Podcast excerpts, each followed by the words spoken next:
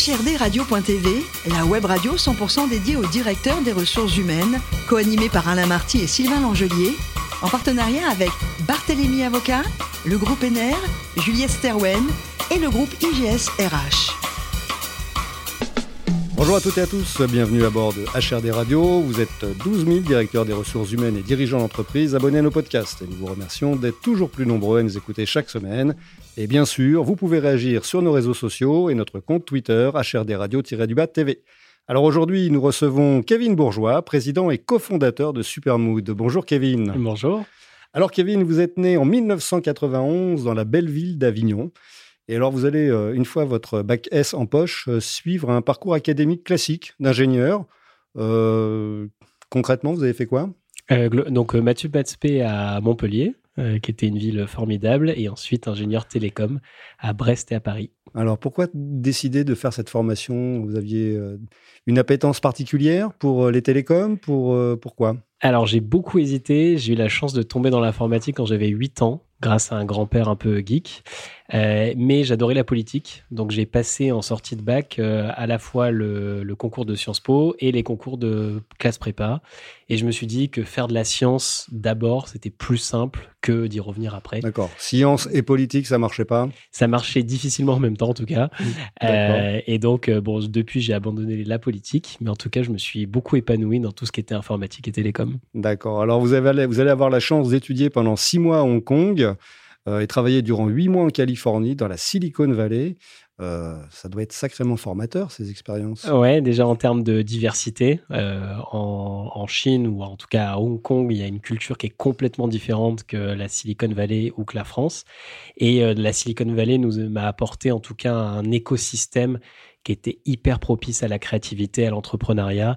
Donc j'ai pu apprendre beaucoup. Ouais, c'est quoi? C'est apprendre, c'est passer par les machine learning pour apprendre les maths, la physique. Euh, qu'est-ce que vous avez fait concrètement là-bas? Bah alors, euh, beaucoup de data science et euh, de la data science appliquée à l'éducation, où l'idée c'était d'apprendre les maths ou la physique grâce à des algorithmes qui proposaient à chaque fois le bon exercice et la bonne leçon au bon élève. Mm.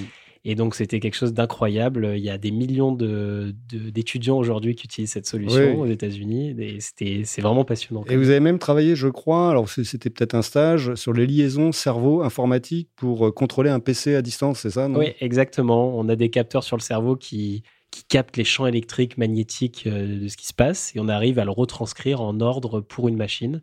Et ça permet, alors, entre le jeu vidéo, faire du, ce qu'on appelle du neurofeedback pour euh, la médecine, hmm. euh, ça a plein de champs d'application. Ouais, tout ça, c'est un peu lié à votre.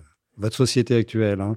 Alors, vous êtes encore en formation et, et, là, vous allez créer votre société euh, en 2015, c'est ça? En 2015, euh, sachant que le projet a été commencé plutôt en 2013 pendant les études. D'accord, et vous allez le créer avec qui ce, ce projet euh, Avec mon associé qui est directeur technique et que j'ai rencontré en école, qui lui aussi a appris à programmer assez tôt. D'accord. Donc cette société, c'est Supermood. Alors, racontez-nous un peu Supermood. C'est quoi? Alors, on est une, plateforme de retour euh, des collaborateurs. Donc, on va demander aux collaborateurs régulièrement dans l'entreprise ce qu'ils pensent sur plein de sujets, leur engagement, la transformation.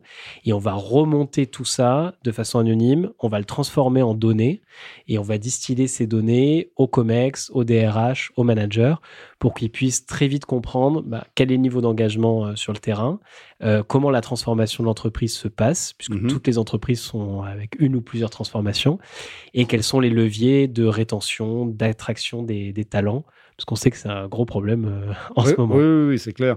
Et alors, à quel type d'entreprise s'adresse cette offre? Plutôt grande entreprise. On a la moitié du CAC 40 en tant que client. Pourquoi des grandes entreprises, pas plus particulièrement? Ça, nous permet de récolter plus de données plus rapidement. Il y a des transformations qui sont plus fortes et on a un impact, euh, puisqu'on est une société à impact, euh, qui est plus fort quand on passe par les grandes entreprises. D'accord. Alors, les, on, le sait, les DRH en ce moment euh, bah, vivent un peu mal leur, leur fonction. Hein. c'est un peu compliqué en ce moment pour eux. Et en, quoi concrètement vous les, vous les accompagnez, vous optimisez leur fonction? Alors, c'est vrai qu'il y, a plus de 90% des, DRH ou DRH qui sont euh, sur des pas loin de l'épuisement, c'est les derniers sondages. Nous, ce qu'on va leur, apporter, c'est des certitudes, euh, c'est-à-dire qu'on a de la data qui est objective sur mhm. ce qui se passe sur le terrain. ça leur permet de prioriser leur action, parce qu'il y a, quand on est DRH, il y a des milliers de choses à faire. C'est une des, des fonctions les plus larges de l'entreprise. Donc, on permet de prioriser, de mesurer l'impact et d'avoir quelque chose de franc, ce qui permet de réduire sa charge mentale, parce qu'on n'est pas dans l'expectative, en se disant euh, qu'est-ce qui va m'arriver demain? Là, on peut prévoir demain, et donc ça permet ben, de, faire son job de façon plus efficace et plus sereine. D'accord. Et alors, euh, ça veut dire que euh, cette, plateforme que vous mettez à leur disposition, elle a un travail un peu psychologique. Et, et, ça fait pas peur au DRH, ça, de, de, de, rompre le lien qu'ils avaient avant avec leurs collaborateurs? Non, ben, nous, on est vraiment dans, dans l'étincelle. Euh, c'est-à-dire qu'on va ramener des signaux faibles ou des signaux forts et ça va amener des vraies conversations dans la vraie vie avec euh, les managers, les salariés, etc.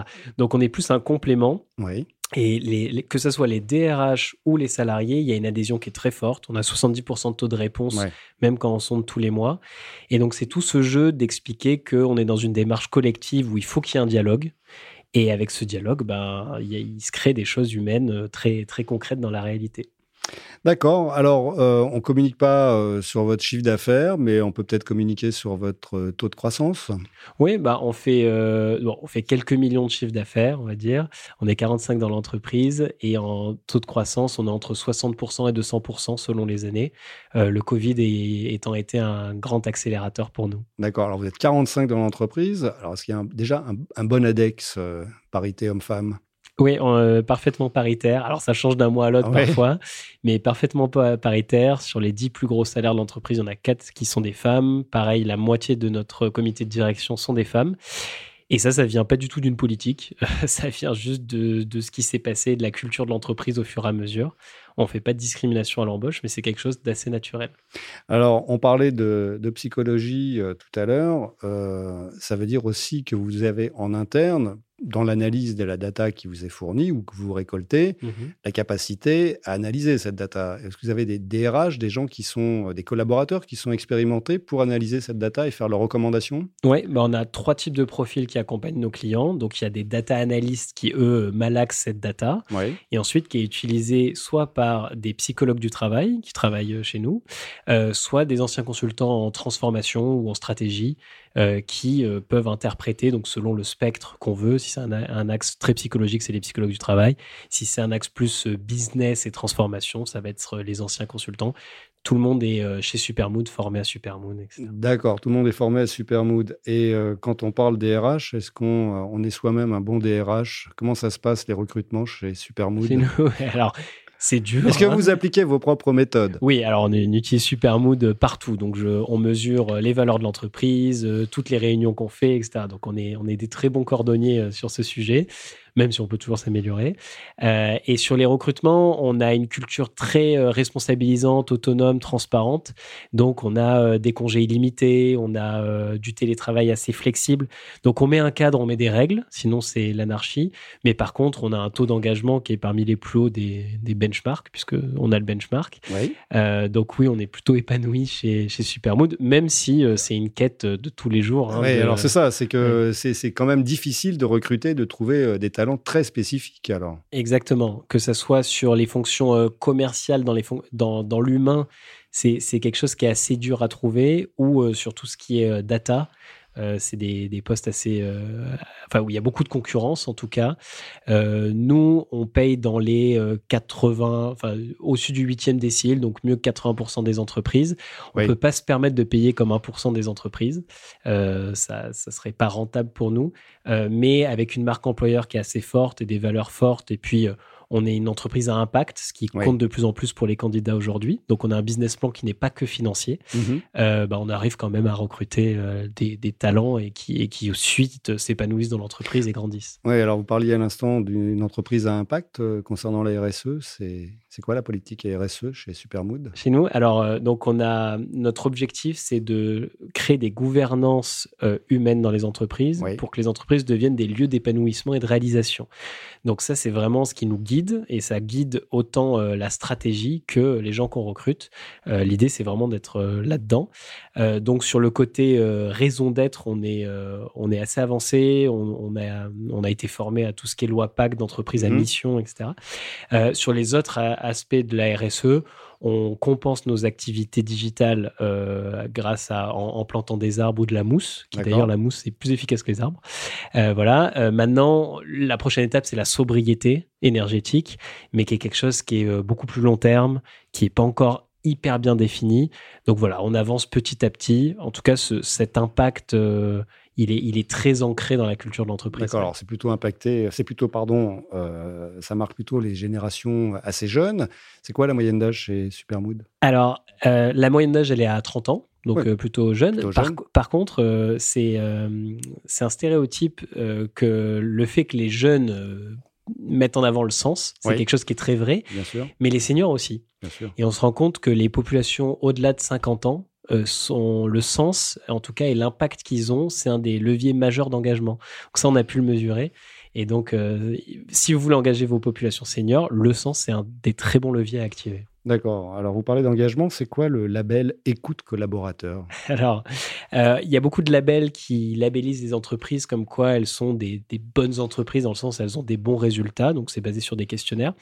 Nous, on trouve que c'est assez compliqué d'être jugé parti puisque ces questionnaires, vous savez quand vous y répondez que si vous avez une bonne note, l'entreprise a un label. Donc il y a un biais.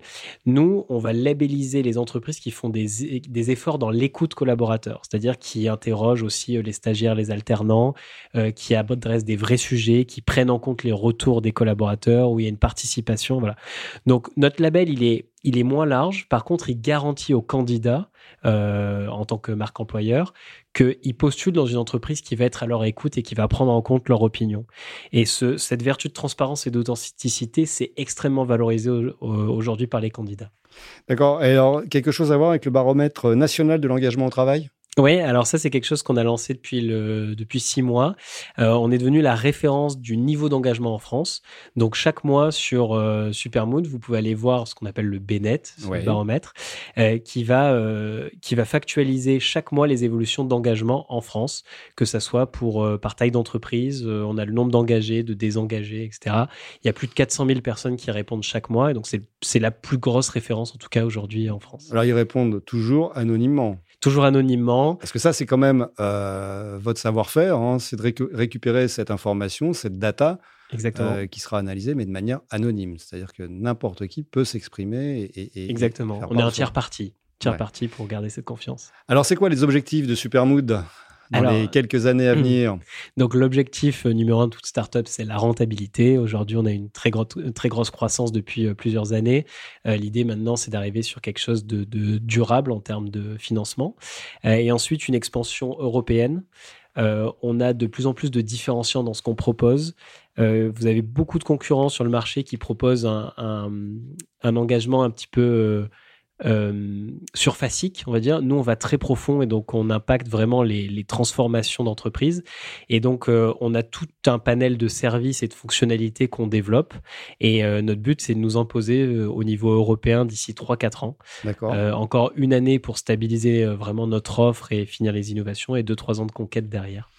D'accord. Alors justement, ça veut dire quoi? Ça veut dire que demain, toutes les DRH passeront par des plateformes comme la vôtre? Est-ce que vous avez des concurrents d'ailleurs? Oui, on a, on a des concurrents. On a trois principaux en France et puis ensuite on a des plus installés comme les Ipsos, euh, Tower Watson, voilà, qui, qui, font des enquêtes d'opinion. Euh, vous, vous êtes intégré dans l'entreprise c'est quoi? Vous êtes installé? Vous êtes, euh, vous êtes là tous les 15 jours, tous les mois? On est une plateforme SaaS, donc euh, c'est-à-dire que là, on, a la base de collaborateurs des, de nos clients. Euh, on va envoyer régulièrement des emails, des SMS, des QR codes, ce genre de choses pour les solliciter. Et la fréquence va dépendre de la transformation. Ça peut être toutes les semaines, tous les mois, tous les trimestres, ça va dépendre. Et vraiment, notre vertu, c'est d'arriver à engager les collaborateurs dans la durée. C'est-à-dire que vous avez 70% de taux de réponse que vous sondiez chaque semaine ou chaque mois, et ce pendant un an, deux ans, trois ans. Euh, alors on a huit ans de d'expertise. et ça, et, pour répondre à ma question, donc c'est ça l'avenir de la, de la, fonction RH euh, euh, en entreprise, c'est passer par des, des, instituts. C'est en tout cas récolter de la donnée factuelle sur ce qui se passe en interne et plus piloter dans le noir. Oui. Et de l'autre côté, pour l'entreprise, c'est d'engager euh, les collaborateurs dans la direction de l'entreprise, c'est-à-dire euh, que leur voix compte, que leur voix, voilà. C'était compliqué avant sur la technique de parler à tout le monde parce que c'était très chronophage. Aujourd'hui, il y a une demande des collaborateurs de s'exprimer et il y a une demande des directions de mieux comprendre ce qui se passe en interne, parce que souvent on comprend mieux ce qui se passe sur le marché ou nos clients que sa propre entreprise. Oui, oui, oui. Mais tout ça a, pour objectif aussi l'épanouissement du collaborateur et à lutter contre le turnover, bien évidemment. Exactement. Alors, côté personnel, Kevin, mm. pour revenir à vos rêves de, de gosse, vous préférez être euh, Mandrake le magicien, super-héros ou euh, Supermood magicien des RH Alors, bah, Supermood magicien des RH. Mais je fais 8 ans de magie quand j'étais euh, quand j'étais tout petit et c'est quelque chose qui m'a toujours passionné et qui a guidé beaucoup de choix dans ma vie finalement. Eh bien, merci beaucoup, Kevin. Merci beaucoup. Merci de m'avoir reçu. Fin de ce numéro de HRD Radio. Retrouvez toute notre actualité sur nos comptes Twitter, LinkedIn et Facebook. On se donne rendez-vous jeudi prochain à 14h précise pour une nouvelle émission. L'invité de la semaine de HRD Radio, une production b2b radio.tv en partenariat avec Barthélémy Avocat, le groupe NR, Juliette Sterwen et le groupe IGS RH.